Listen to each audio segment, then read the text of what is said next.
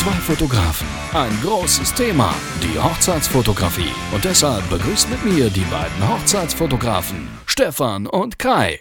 So, ich grüße alle Zuhörer zum Hochzeitsfotografen-Podcast. Heute, 8. Juli, Montag, live zugeschaltet aus Buffalo. Stefan, grüß dich. Grüß dich, na Kai? Grüß dich. Na, du sitzt da mit deinen Katzen auf dem Schoß, ein bisschen Genau. Schnurren im Hintergrund. Eine Katze links, eine Katze rechts. Ja, Sobald ich mich aufs Sofa setze, sieht das so aus, ja. so, so kann man doch einen Podcast starten. Ja, wir haben, wir haben es Montag, in Münster regnet es etwas, etwas stürmisch. Ich hatte heute, ich hatte heute mal frei.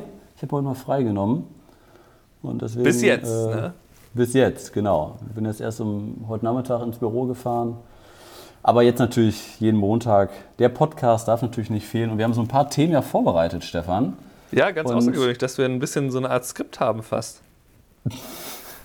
Ah ja, doch. Wann macht man das schon, ne? Äh, genau. Äh, Thema Interview, Stefan. Du hattest ein tolles Interview mit einem Kollegen von uns. Erzähl mal, äh, was war das für ein Interview? Was Genau. erwartet da unsere Podcast-Zuhörer jetzt?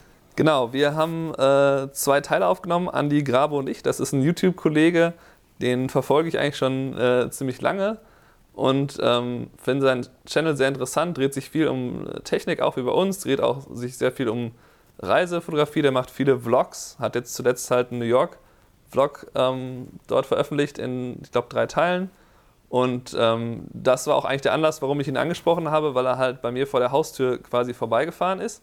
Der war halt bei den Niagara-Fällen, das sind ja so 20 Minuten von mir im Auto. Und ähm, habe ich gedacht, okay, dann ähm, rede ich doch mal mit ihm, weil einfach über die Reisefotografie, über wie er YouTube ähm, eigentlich angefangen hat, warum, wie er das findet, wie ihm das gefällt. Und ähm, ja, sind, glaube ich, zwei sehr interessante Teile geworden. Fand ich sehr cool, seine Ansichten zu den beiden Themen. Und ähm, würden wir dann, glaube ich, am, äh, am Mittwoch, haben wir gesagt, ne? Würden wir dann den ersten Teil. Genau, heute, heute, heute ist Montag, Mittwoch wollen wir dann Teil 1 raushauen. Ich glaube, Freitag dann Teil 2.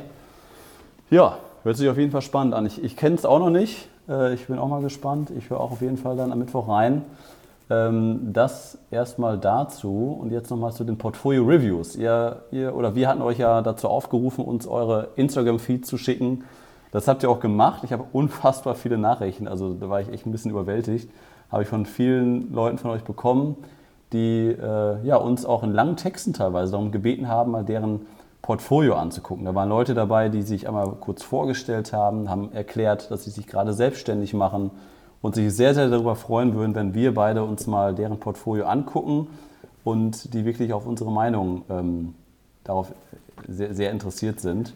Und ähm, ja, das werden wir auf jeden Fall machen. Wir können auf jeden Fall nicht alle äh, da irgendwie thematisieren in den nächsten Wochen in den Videos, weil, weil es wirklich zu viele sind. Wir suchen uns ein paar Leute raus, deswegen seid bitte nicht böse, wenn, wenn ihr da vielleicht nicht drunter seid, aber ich glaube, dass man da aus jedem Video wirklich was mitnehmen kann, auch wenn es nicht eure eigenen Fotos sind und man das einfach auch ja, auf seine eigenen Bilder eigentlich übertragen kann. Oder Genau, Stefan? das, das ist etwas, was äh, mir auffällt, immer wenn wir hier so ein, wir machen immer so ein Event, so ungefähr alle, ja, so alle paar Monate eigentlich, ähm, wo eben Bilder kritisiert werden, wo man halt Bilder einreichen kann und dann werden so zwei, drei Bilder von einem besprochen. Und ich merke, dass mir das eigentlich viel mehr Spaß macht, zuzuhören, was zu den anderen Bildern gesagt wird, weil ich bei meinen Bildern ja schon ungefähr weiß, okay, das gefällt mir an dem Bild extrem gut, das gefällt mir nicht so gut. Und das sind dann meistens auch ungefähr die Punkte, die angesprochen werden. Von daher ist es auch sehr hilfreich, glaube ich, wenn man über andere Arbeiten was Ja. hört. Absolut, ich, ich sehe das genauso. Deswegen machen wir diese Reihe, Reihe ja auch. Und euch, ähm, wir, wir posten die, diese Woche auf jeden Fall ein nächstes Video dazu, heute oder morgen. Und als zweites Thema haben wir euch jetzt heute aufgerufen, dass ihr uns eure RAW-Fotos bzw. euer bestes RAW-Foto schicken könnt. Das heißt, ihr guckt einfach, welches ist vielleicht euer Highlight-Foto momentan von einer Hochzeit, von einem Porträtshooting, egal ob ihr jetzt Semi, Pro, Profi oder Hobbyfotograf seid. Schickt uns einfach ein RAW-Foto zu, ob das jetzt über WeTransfer oder Dropbox ist. Und wir bearbeiten das für euch. Das heißt, wir machen da auch eine Videoserie raus und wir gucken einfach, wie, wir, wie würden wir das Ganze bearbeiten, warum und wieso. Und das Ganze werden wir dann bei, bei YouTube posten. Ähm, Und da denke ich mal, kann man auch sehr, sehr viel lernen, weil da doch wirklich jeder anders herangeht. Und auch wenn wir jetzt unsere eigenen Presets ja auf den Markt gebracht haben, muss man natürlich immer noch ein bisschen was bei jedem Bild verändern, weil bei jedem Bild sind ja die Belichtungen, die Kontraste, die Farben sind anders. Und ähm, ich finde, desto mehr Input man da bekommt, je mehr unterschiedliche Fotografen man sich dabei anguckt, desto interessanter ist das, finde ich. Und ich gucke mir das auch mal sehr, sehr gerne an, wie andere Leute ihre Fotos bearbeiten. Du, du konsumierst solche Sachen ja noch, noch intensiver als ich, Stefan, oder? Ja, ich äh, finde das immer sehr spannend, wenn man sieht, wie andere Leute da rangehen, weil ich dann halt Ideen bekomme, wie ich selber was verändern könnte. Ähm, wie heißt denn Dodge and Burn im, im Deutschen? Hier, wenn man da so rummalt mit dem Pinsel und das auffällt oder einzelne Stellen. Ja, oder Korrekturpinsel meinst du, oder was? Ja, wahrscheinlich. Ja. So, äh, okay. das, das ist etwas, was ich zwar ab und zu mal verwendet habe, aber ähm, wenn ich das bei anderen sehe, wie die das einsetzen, ähm, hilft mir das dann halt, dass ich dann auf die Idee komme, okay, wenn ich zum Beispiel einen sehr hellen Hintergrund habe und das Paar aber ein bisschen heller brauche, weil der Hintergrund abhängt, äh, äh da, da der Hintergrund halt so ein bisschen ablenkt von dem, von mhm. dem Hauptmotiv, dann kann man oft das äh, Paar dann einfach ein bisschen anpinseln, also ein bisschen heller pinseln quasi. Und mhm. äh, das sind so Sachen, die ich so zum Beispiel, also nur so als Beispiel, was ich so in den Videos mitnehme. Und ähm, finde ich immer gut, wenn man da sich Sachen anschaut, was andere machen, um dann halt einfach aus diesem Trott rauszukommen, was man normalerweise macht, dass man nicht immer an den gleichen Reglern regelt. Ja. Dass man auch mal ein bisschen auch andere Ideen bekommt, genauso wie halt, wie du das ja erklärt hast, mit, den, mit unseren Presets, wenn man sich die anschaut und dann ein bisschen schaut, was da eigentlich gemacht wurde, dann kann man auch Ideen bekommen, ah, so kann ich das auch lösen, so kann ich auch mal äh, an ein Bild rangehen. Korrekt. das hilft, glaube ja. ich, jedem sehr, sehr viel weiter. Ja, absolut, sehr gut auf den Punkt gebracht, genau.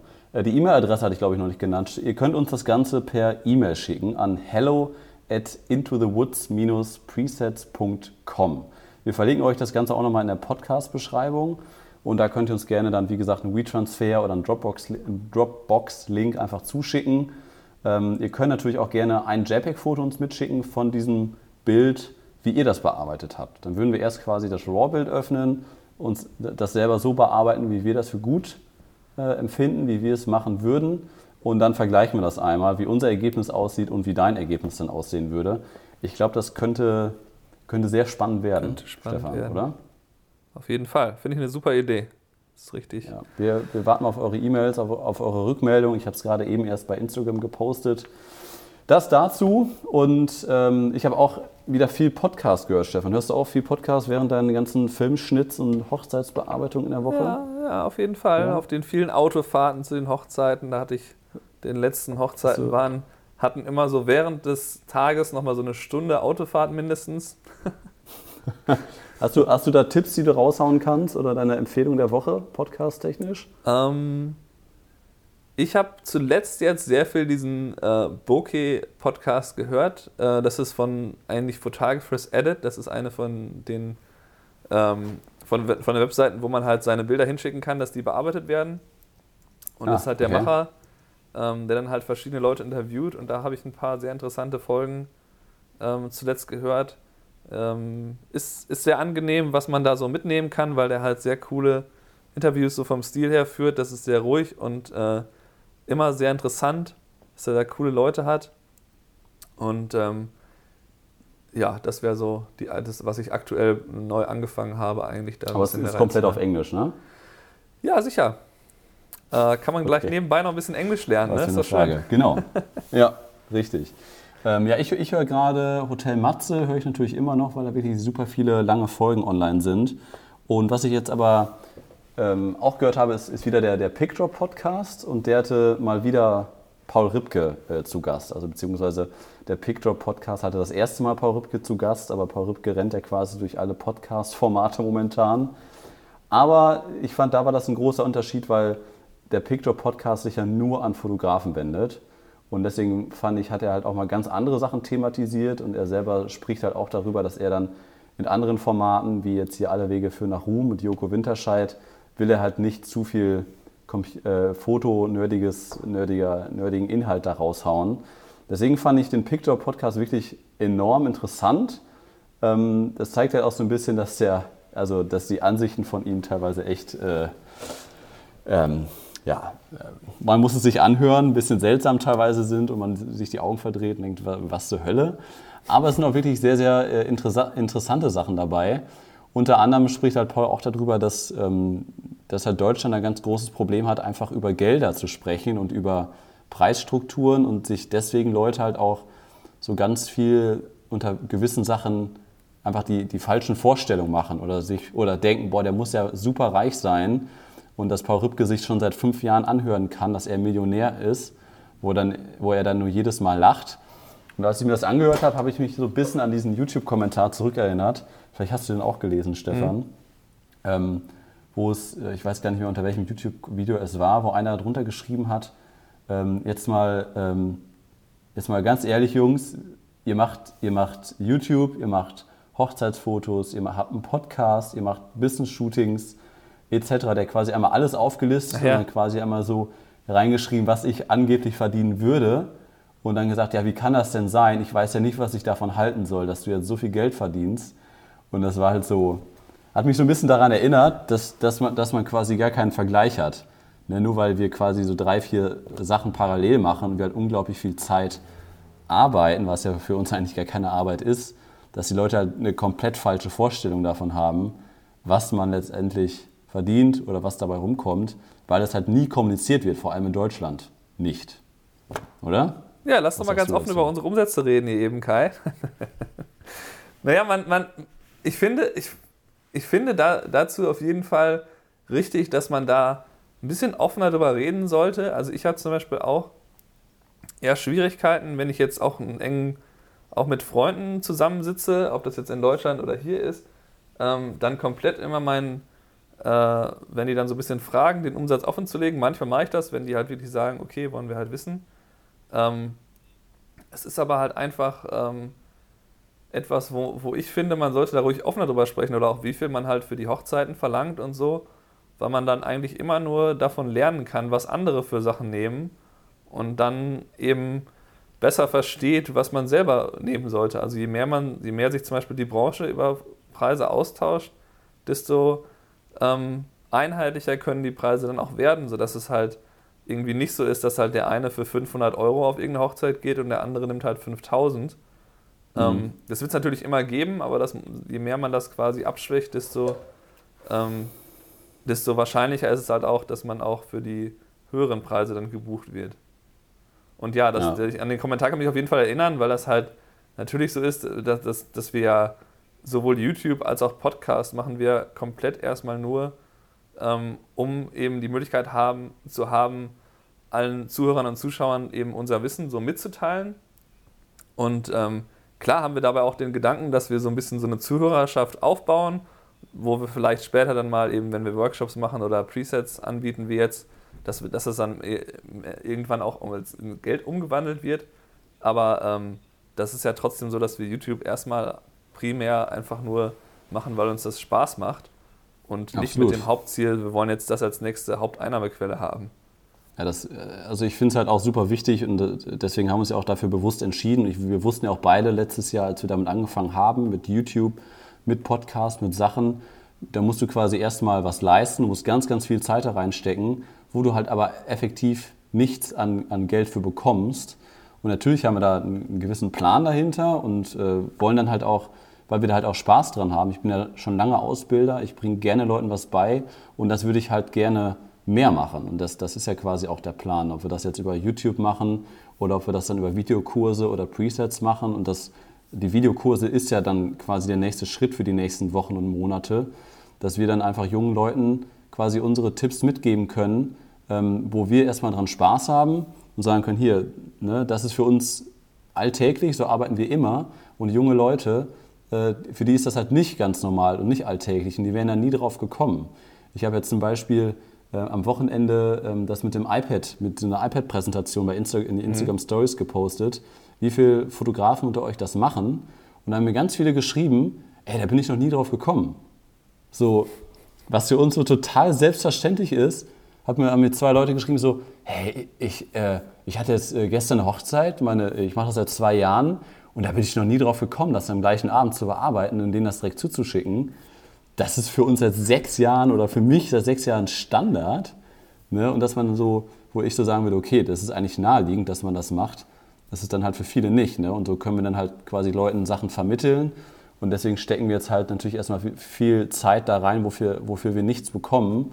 Aber das finde ich ist auch das Wichtigste, dass man das, also, oder mir ist es halt immer wichtiger geworden, Sachen zu machen, die mir Spaß machen und dass der Spaßfaktor halt im Vordergrund steht und nicht, der, und nicht das Geld. Ja, die, ja. Ähm, die Sachen schnell zu teilen, da haben wir ja schon mal drüber geredet, dass man Leuten schnell irgendwas zeigt und das kann auf der Hochzeit sein, dass man eben auf dem iPad ein paar Fotos zeigt, die vielleicht sogar bearbeitet sind.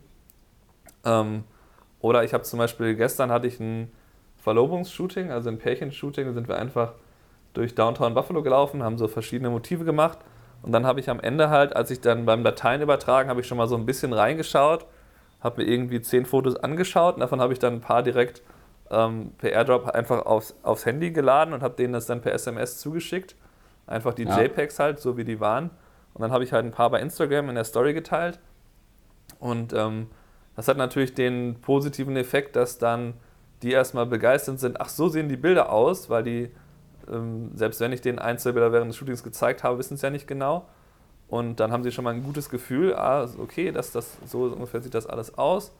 Und ähm, wenn ich es in der Story teile, zeigt das eben wieder, ah, guck mal, der hat schon wieder ein Shooting, gestern war der auf einer Hochzeit, heute hat er ein Verlobungsshooting und solche Bilder macht er da, also dann ähm, merkt man schon den Effekt, je mehr man da teilt, desto mehr Anfragen bekommt man. das habe ich dir eben auch erzählt, dass ich eben ja. auf Instagram habe ich lange Zeit sehr, sehr wenig gemacht irgendwie. In, so, so quasi im Frühjahr habe ich da fast gar nichts gemacht.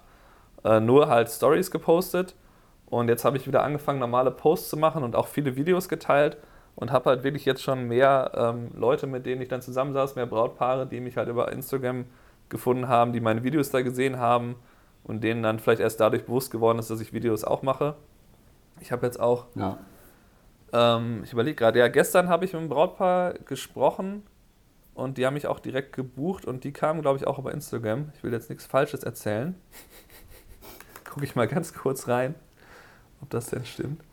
Ähm, ja, auf jeden Fall, ähm, ja, lohnt sich das, ja. dass man dann halt einfach schnell was mit Leuten teilt, finde ich, find ich auf jeden Fall gut. Darf ich, darf ich mal, ich möchte mal eben ein Zitat von Paul Rübke in den Raum werfen er, er, hat halt auch thematisiert, dass, oder er wurde gefragt, was hast du für eine Preisliste und wie viel Geld nimmst du eigentlich für, für deine Shootings? Hast du einen Tagessatz, einen Stundensatz, wie rechnest du sowas ab?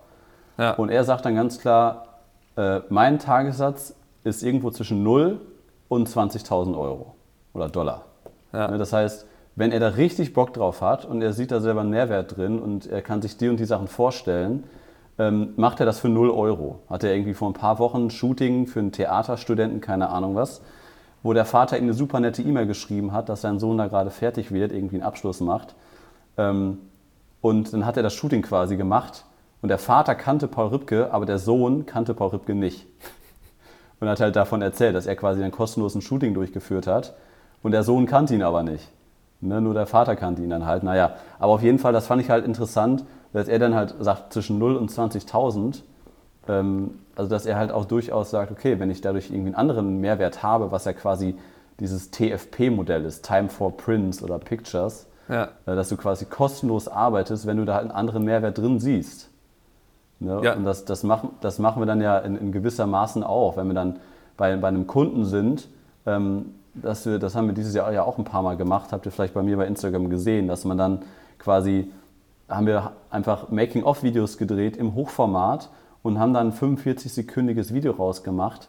Äh, so Leute, wir nehmen euch heute mal mit zu, zu einem Fotoshooting bei der Firma Fiege. Dann haben wir das gepostet und äh, ohne denen das halt zu kommunizieren, wir haben Fiege markiert, mhm. das halt noch am gleichen Tag geschnitten und die markiert und die sind am nächsten Tag haben die, sind, ne, also kam eine richtig geile Rückmeldung von denen, ne, dass man quasi trotzdem, obwohl man da kein Geld für bekommt, mehr macht ne, und guckt, wie, wie, wie weit ist das für mich halt von Mehrwert. Und in dem Fall ist es dann halt so, dass man halt versucht, dann quasi sein Portfolio in diesem Bereich aufzubauen, um das halt bei dem nächsten oder übernächsten Auftrag quasi beim Firmenkunden als, als Produkt mit anzubieten. Deswegen genau. kann es dann auch mal umsonst machen. Genau, das ja. ist auch etwas, was äh, mein Studiopartner Luke, Luke Hopping könnte man nachschauen, der macht halt sehr, sehr coole, vor allem Porträtaufnahmen. Und der ist auch viel für, äh, für Magazine unterwegs. Er ist, für gibt es ein Das heißt, äh, glaube ich, Travel and Leisure, da hat er mir halt erzählt, da arbeitet er in der letzten Zeit sehr viel für. Für die geht er auch einen Monat nach Vietnam dieses Jahr. Und Okay, ähm, krass. dann erzählte er mir halt, ähm, dass er ja mit Moriarty Meats, das ist so ein lokaler Metzger, der hier gerade in ist, halt ähm, von dem auch das Restaurant, für die, für die ich arbeite, zum Beispiel oft Sachen kauft und so. Ähm, und Mhm. dann äh, kamen wir irgendwie da drauf, hat er mir gesagt, dass er da jetzt ein paar Shootings hat.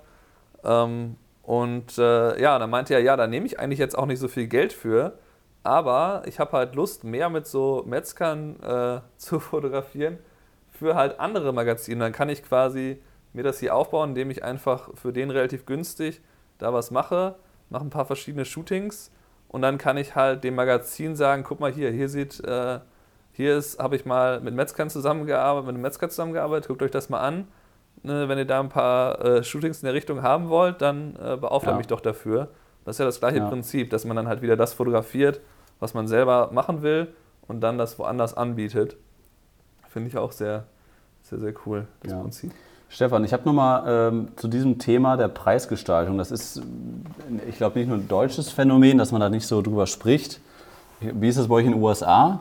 Wird da drüber kommuniziert? Weißt du das, wenn du dein Wedding Meetup hast mit den anderen Fotografen? Kann man, doch, kann man eigentlich recht offen ansprechen, dass man sagt, okay, äh, lass, ne, also was nimmst du denn eigentlich für welche Leistung und so. Äh, Finde ich schon, dass man, dass ich da recht offen mit Leuten drüber reden kann, dass die halt mir sagen, okay, das sind so meine Pakete und so. Mache ich schon öfter, dass ich da ein bisschen vergleiche auch, ähm, was da für ähm, Modelle gewählt werden. Ähm, ist, ist, nicht so, ist nicht so schwierig hier. Also. Okay, Stefan, da kommt jetzt mal eine, eine kleine, kleine Fragerunde. Nicht nur, nicht nur an dich, sondern auch an die Zuhörer jetzt, egal wo ihr jetzt gerade seid, ob im Fitnessstudio, im Auto oder äh, ihr liegt noch im Bett oder auf dem Sofa. Ihr könnt jetzt mal mitraten. Und zwar habe ich zwei Fragen. Stefan ist da auch nicht darauf vorbereitet.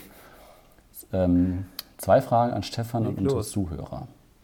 Paul Ripke hat, die, hat Nico Rosberg begleitet. Viele Zuhörer wi- wissen wahrscheinlich, wer Paul Ripke ist, WM-Fotograf etc., ist dann über Joko Winterscheid an die Formel 1 gekommen.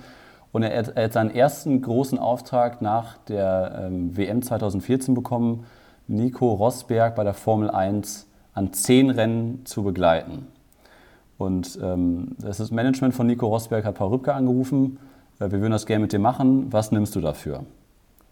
So, und es geht um zehn Rennen, die er begleiten sollte.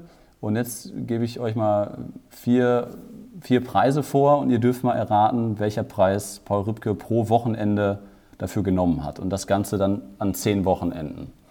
Waren das A 5.000 Dollar, B 9.000 Dollar, C 14.000 Dollar oder D 20.000 Dollar? So, Stefan überlegt auch nochmal fünf Sekunden, die Zuhörer überlegen auch nochmal. Ich weiß, was er so jetzt aktuell für den Vertrag bekommt. Was? Das hat er offiziell nicht kommuniziert. Okay, Doch, Stefan, doch, was doch. ist deine Antwort? Ich sag 20. Ne, es sind 14. Das sind 14. Es sind 14.000. Da hat er jetzt Ja. seinen, seinen Satz erhöht.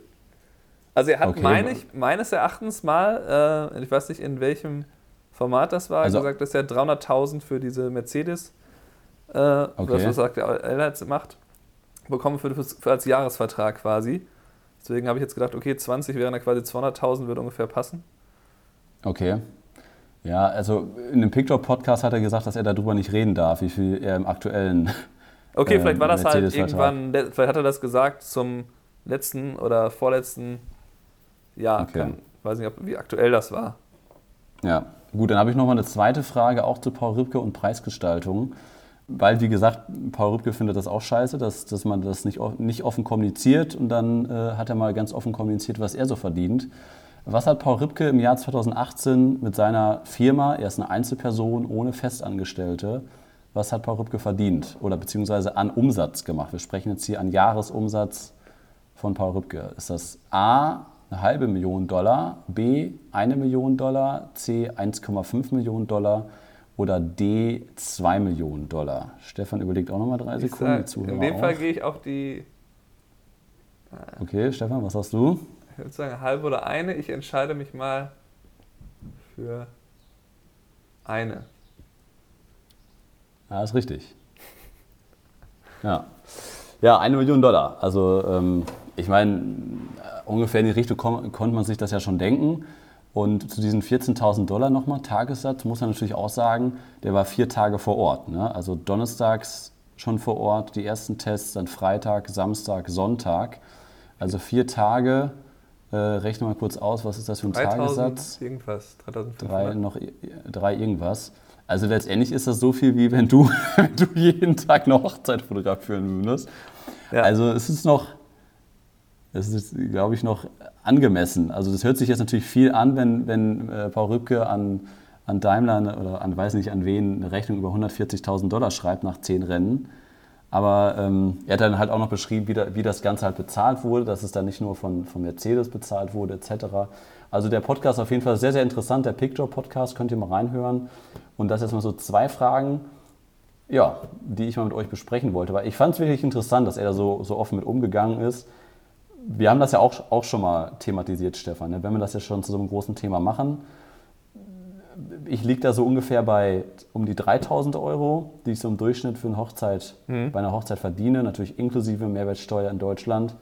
Bei dir war das ein bisschen das mehr. Das gleiche ungefähr, Dollar, nur halt äh, ohne Vorsteuern. Äh, ja, also ich habe jetzt dieses Jahr liegt es so, ah, ich glaube so knapp über 3000 Dollar. Ähm, so 3100 vielleicht, 3200. Nächstes Jahr ist aktuell jetzt so bei 3500. Das ist halt schon ja. mit, der, mit dem aktuellen Preismodell. Lag am Anfang noch höher für nächstes Jahr. Ähm, aber jetzt hat sich ein bisschen runterkorrigiert, weil ich ein paar, äh, paar Buchungen von dem kleineren Paket bekommen habe. Zum Beispiel jetzt auch äh, gestern war halt äh, tatsächlich über Instagram, wie ich es eben gesagt habe, wenn die halt nur Video buchen, die hatten halt schon eine Fotografin, die kostet 2500. Ähm, ja. ja, aber das ist so ungefähr der Satz. Und äh, das klingt immer sehr, sehr viel und es ist auch eine gute Bezahlung. Ähm, natürlich ist es noch ein Unterschied, wenn man, man kann halt quasi maximal ja vielleicht drei Hochzeiten an einem Wochenende begleiten, meistens ist es ein oder zwei.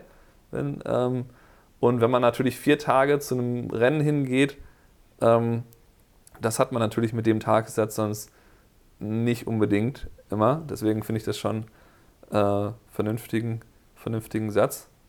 Ja, wie, wie, wie machst du das? Du, du machst ja auch einige Firmenkunden, begleitest du. Gibt es bei euch da irgendwie sowas wie Lizenzgebühren oder Nutzungsrechte? Und du fragst nach bei den Firmen, wofür werden, wird das eingesetzt? Dann müssen die gewisse Lizenzrechte noch bezahlen bei dir? Ja, das hat sich so, ich habe das Gefühl, das hat sich so ein bisschen aufgeweicht, dass es früher das noch stärker gab, dass dann halt viel darüber gesprochen wurde, okay, Ihr macht das vielleicht im Print, ist es ein Magazin, welche Auflage habt ihr, welche Reichweite, ist das national, in, des Staates, was auch immer.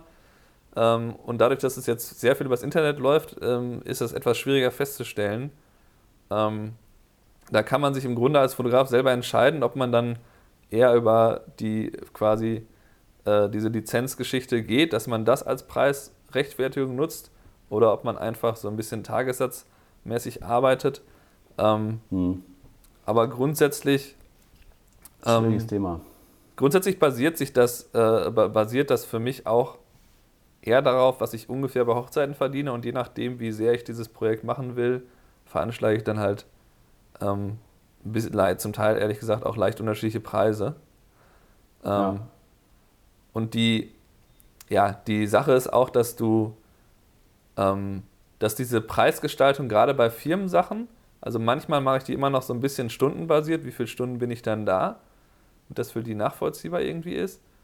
Aber das, äh, ja, da argumentieren halt viele dagegen, dass man das nicht machen sollte, dass man das eher so ein bisschen nach Grundaufwand und Größe des Projektes irgendwie machen soll. Und ja. ich merke halt immer, wenn wir darüber diskutieren, dass das halt total schwer ist, weil es da einfach keine einheitliche Regelung gibt.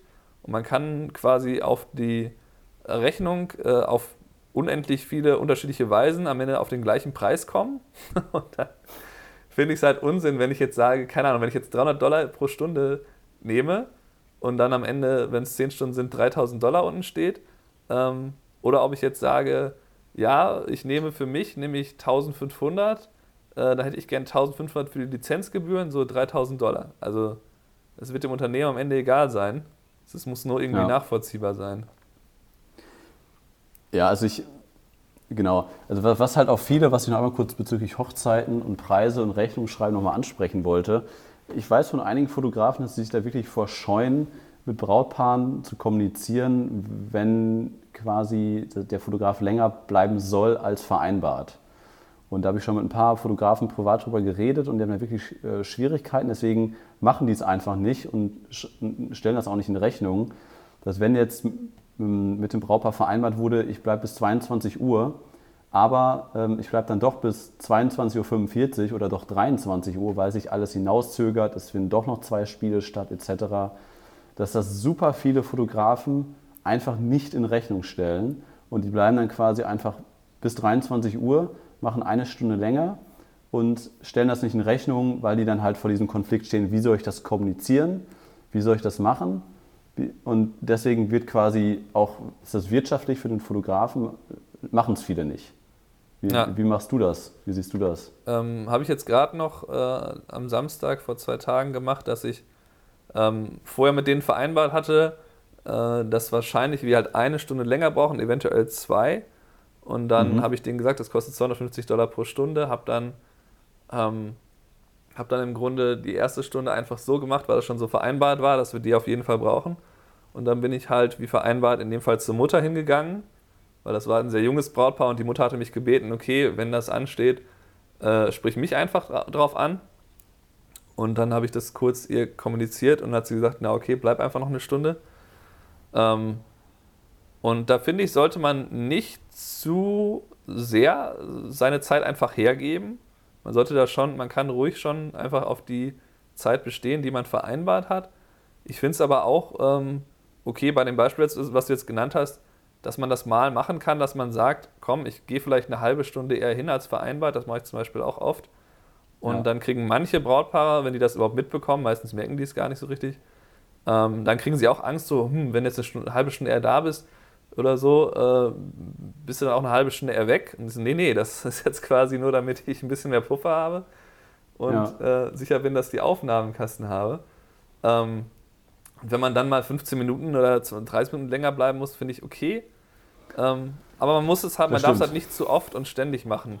Also man kann natürlich auch das quasi in seine Preise mit einbrechen, dass man sagt, ah, ich schenke dem Brautpaar unter Umständen bis zu einer Stunde und äh, kann das ja noch ruhig kommunizieren, kann dann sagen, hier, ich äh, bin jetzt mal länger geblieben, keine Ahnung, berechne ich da aber auch nichts für. Das kann man machen, wenn man da, wenn man das mit sich vereinbaren kann. Aber ich finde, ja. da sollte man keine falsche Scham haben, dass man dann, wenn man zum Beispiel merkt, okay, ich brauche wirklich jetzt, äh, um die Punkte, die wir, über die wir gesprochen haben, um die Sachen alle festzuhalten, muss ich jetzt einfach zwei Stunden länger bleiben, dann muss man dafür auch das Geld nehmen. Also, ja, ja, ja, absolut.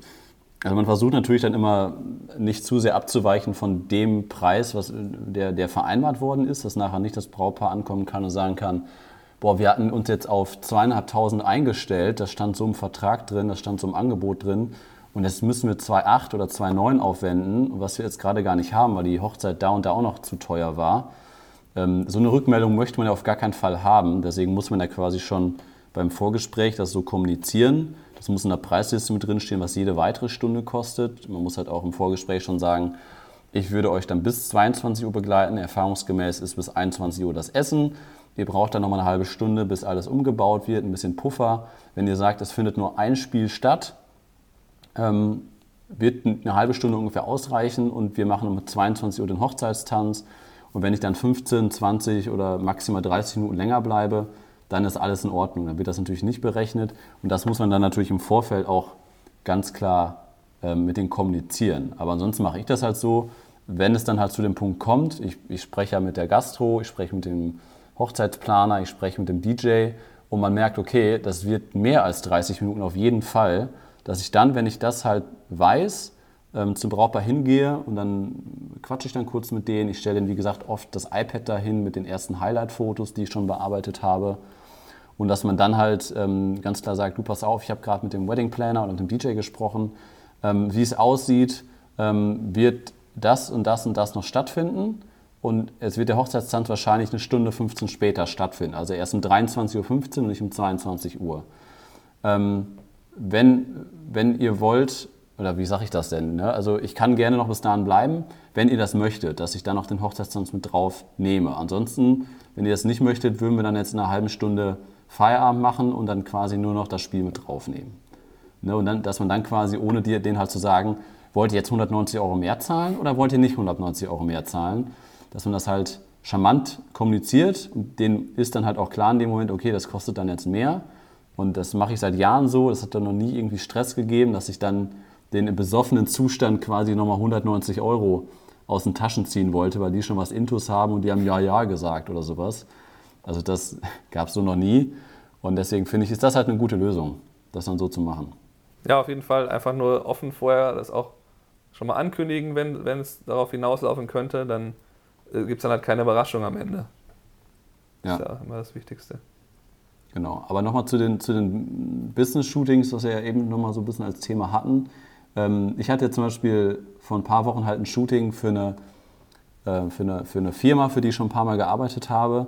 Und da war es dann quasi so, dass man, also bei mir ist es so, ich habe halt einen Tagessatz von 1200 Euro für Firmenporträts. Wir haben einen Tagessatz Bildbearbeitung, dann haben wir halt noch einen Tagessatz Assistenten, Tagessatz Visagisten. Dann kann man das Ganze buchen. Und in dem Fall war es halt so, dass quasi nur drei Stunden, was, grad, was noch nicht mal ein halber Tagessatz ist, ähm, ähm, angepeilt wurde für ein paar Business-Porträts des Geschäftsführers.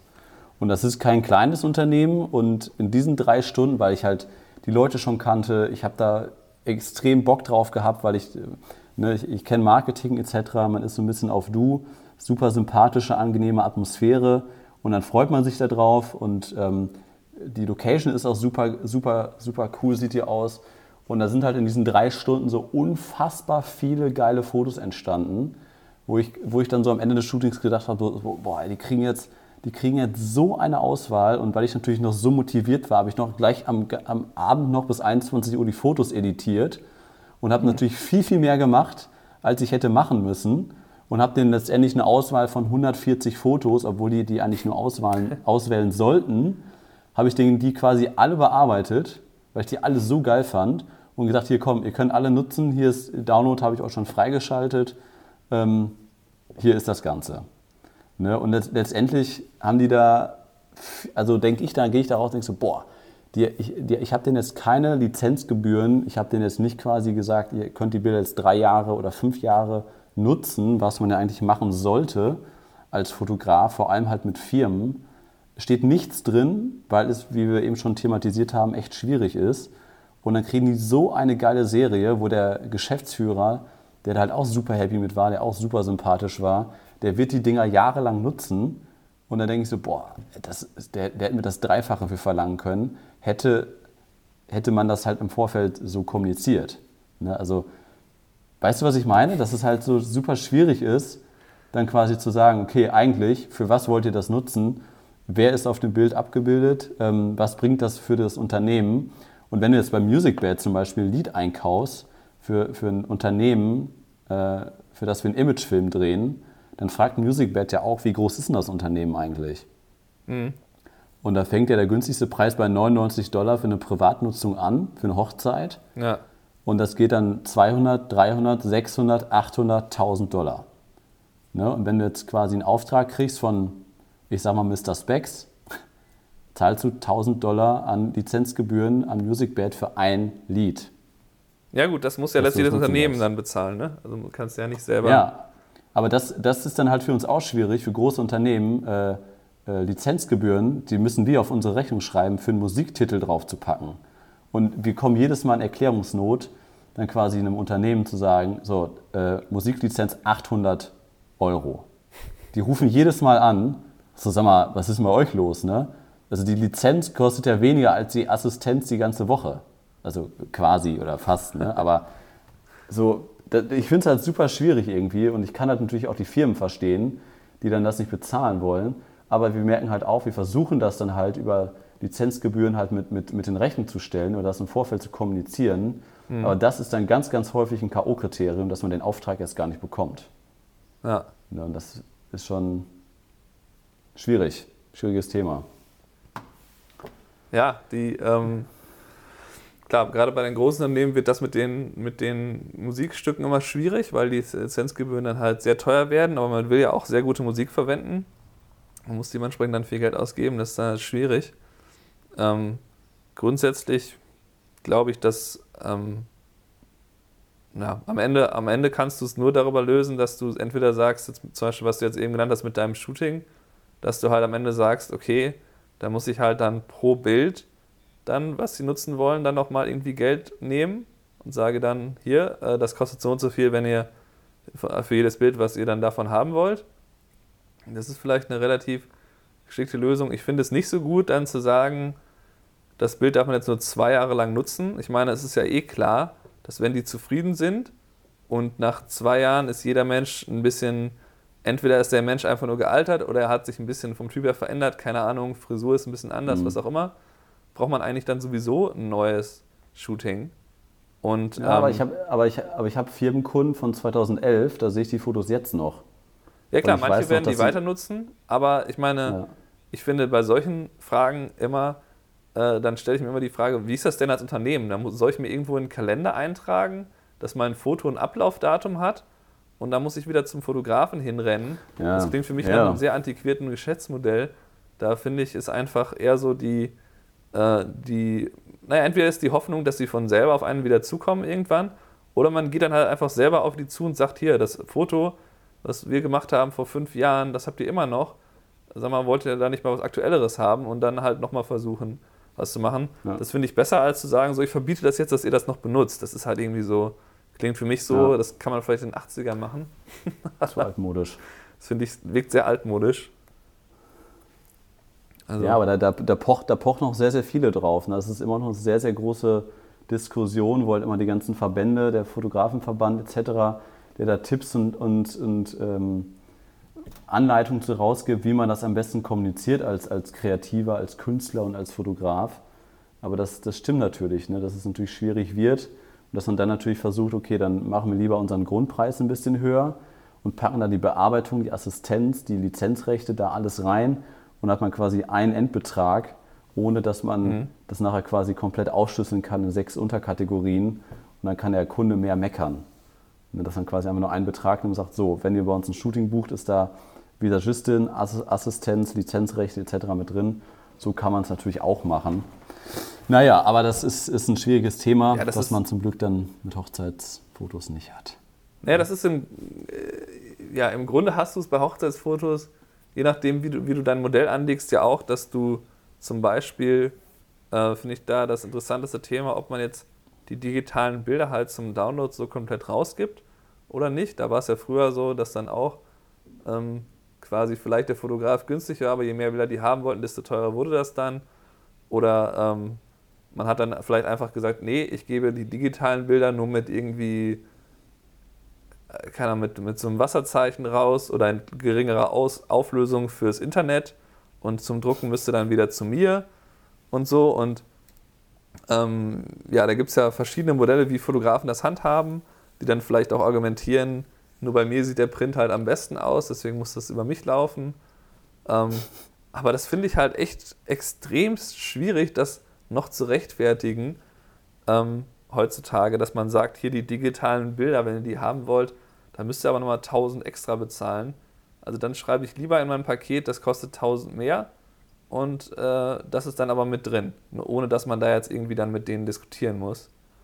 Ich finde, das sind irgendwie ja. alles so Art und Weisen, die, die einfach nicht mehr so relevant sind, weil ja auch das Ausdrucken gar nicht mehr in der Masse stattfindet, wie es früher halt war. Und ja. ähm, das, da, da, muss man sich einfach irgendwie äh, immer überlegen, wie ist das als Kunde, wie kommt das rüber, ähm, wenn, wenn ich das so anbiete, ist es einfach und verständlich für den Kunden oder muss der Kunde da ewig drüber nachdenken, bis er das versteht, weil ähm, gerade hier ist es ja so, dass es mir, glaube ich, mehr so geht als dir, dass sich die Kunden oft mit mehreren Fotografen unterhalten und dann eben auch sich fünf, sechs Preismodelle angucken und dann irgendwann vielleicht auch verwirrt sind, dass man dann irgendwie merkt, so ich habe zum Beispiel gestern im Vorgespräch auch äh, gemerkt, dass ich habe da meinen mein Fotobooth angesprochen, wo es ja vor allem um GIFs geht, also um digitale ähm, Bilder. Und, die, und dann fragte ich sie, hast du das eigentlich zufällig gesehen mit dem Fotobooth? Oder soll ich dir eben erklären, wie das bei mir funktioniert? Und dann sagte sie irgendwas von wegen, ja, ich glaube, ich habe das gesehen, das ist so mit Ausdrucken und so und irgendwie so Accessoires. Ich so, nee, weder Ausdruck noch Accessoires. Hast du vielleicht beim anders gesehen? Fand ich auch ganz lustig, das äh, habe ich jetzt, bin ich jetzt Verwechselt, ja. ne, dass sie das verwechselt hat. Aber ähm, da muss man sich halt auch immer bewusst sein, dass je komplizierter man sein Preismodell gestaltet, desto eher verwirrt man den Kunden und je mehr Optionen man denen gibt, desto höher ist die Wahrscheinlichkeit, dass dann irgendwann gesagt wird, nee, das ist mir so kompliziert, ich verstehe das nicht mehr. Also dann Ja. lieber einen Preis vorschreiben, den man versteht und man weiß, was man da bekommt. Genau. Ähm, das werden wir auch auf jeden Fall. äh, Wir, wir haben eigentlich unsere Themen nicht so 45 wirklich äh, eingehalten, was wir für heute äh, eigentlich vorgehabt haben. Sollen wir die Ach, verschieben ankündigen? wir das? Falls wir die dann mal Verschi- machen? Äh, meinst du, wir sollen die ankündigen? Nicht, dass wir die nachher. Äh, komm, dann, Doch, dann doch, erzähl mal. machen die. Also ich, mir sind heute Morgen zwei Themen eingefallen. Das eine wäre, dass man, äh, dass ich jedem raten würde, sich mit ähm, Verlobungsshootings halt sein Portfolio aufzubauen. Und ähm, das andere wäre, dass wir darüber mal reden sollten, wie, ähm, wie man Hochzeitsfilme, ob man die lieber linear aufbaut, also rein chronologisch, oder nonlinear. Gut, und da sprechen wir dann nächste und übernächste Woche dann, äh, wenn wir die Zeit finden, äh, drüber über das Thema. Ähm, ja, das war's für diese Woche. Wenn ihr uns äh, noch Themen zuschicken wollt, wenn euch Sachen interessieren, äh, könnt ihr uns natürlich immer sehr, sehr gerne Nachrichten schreiben, auch gerne über Instagram Nachrichten. Das habt ihr in den letzten Tagen und Wochen viel gemacht. Und ähm, ja, auch zu YouTube-Themen oder wenn ihr euer Portfolio mal bewertet haben wollt oder euer RAW-Foto uns zuschicken wollt, macht das gerne an hello at intothewoods-presets.com. Ich glaube, das war's für diese Woche, Stefan, oder? Hast du noch was Jo, zu die ergänzen? 45 Minuten sind voll. Passt genau. Ja, perfekt. Sehr gut. Stefan, dann wünsche ich dir noch eine schöne Woche. Grüße nach Buffalo und allen Zuhörern. Ja, eine schöne Woche, ein schönes Wochenende und dann bis nächste Woche Montag, würde ich sagen. Aber stimmt, Mittwoch. Mittwoch nicht vergessen, unser, unsere Sonder-Podcast-Folge, Stefan, fast hätte ich es vergessen, eine Abmoderation. Natürlich mit dem ersten Teil des Interviews mit Andi Andi, Grabo. Grabo und Stefan Ludwig. Schön, dass du es nochmal erwähnt hast, Kai. Sehr schön. Schöne Woche dir. Mach's gut. Ciao.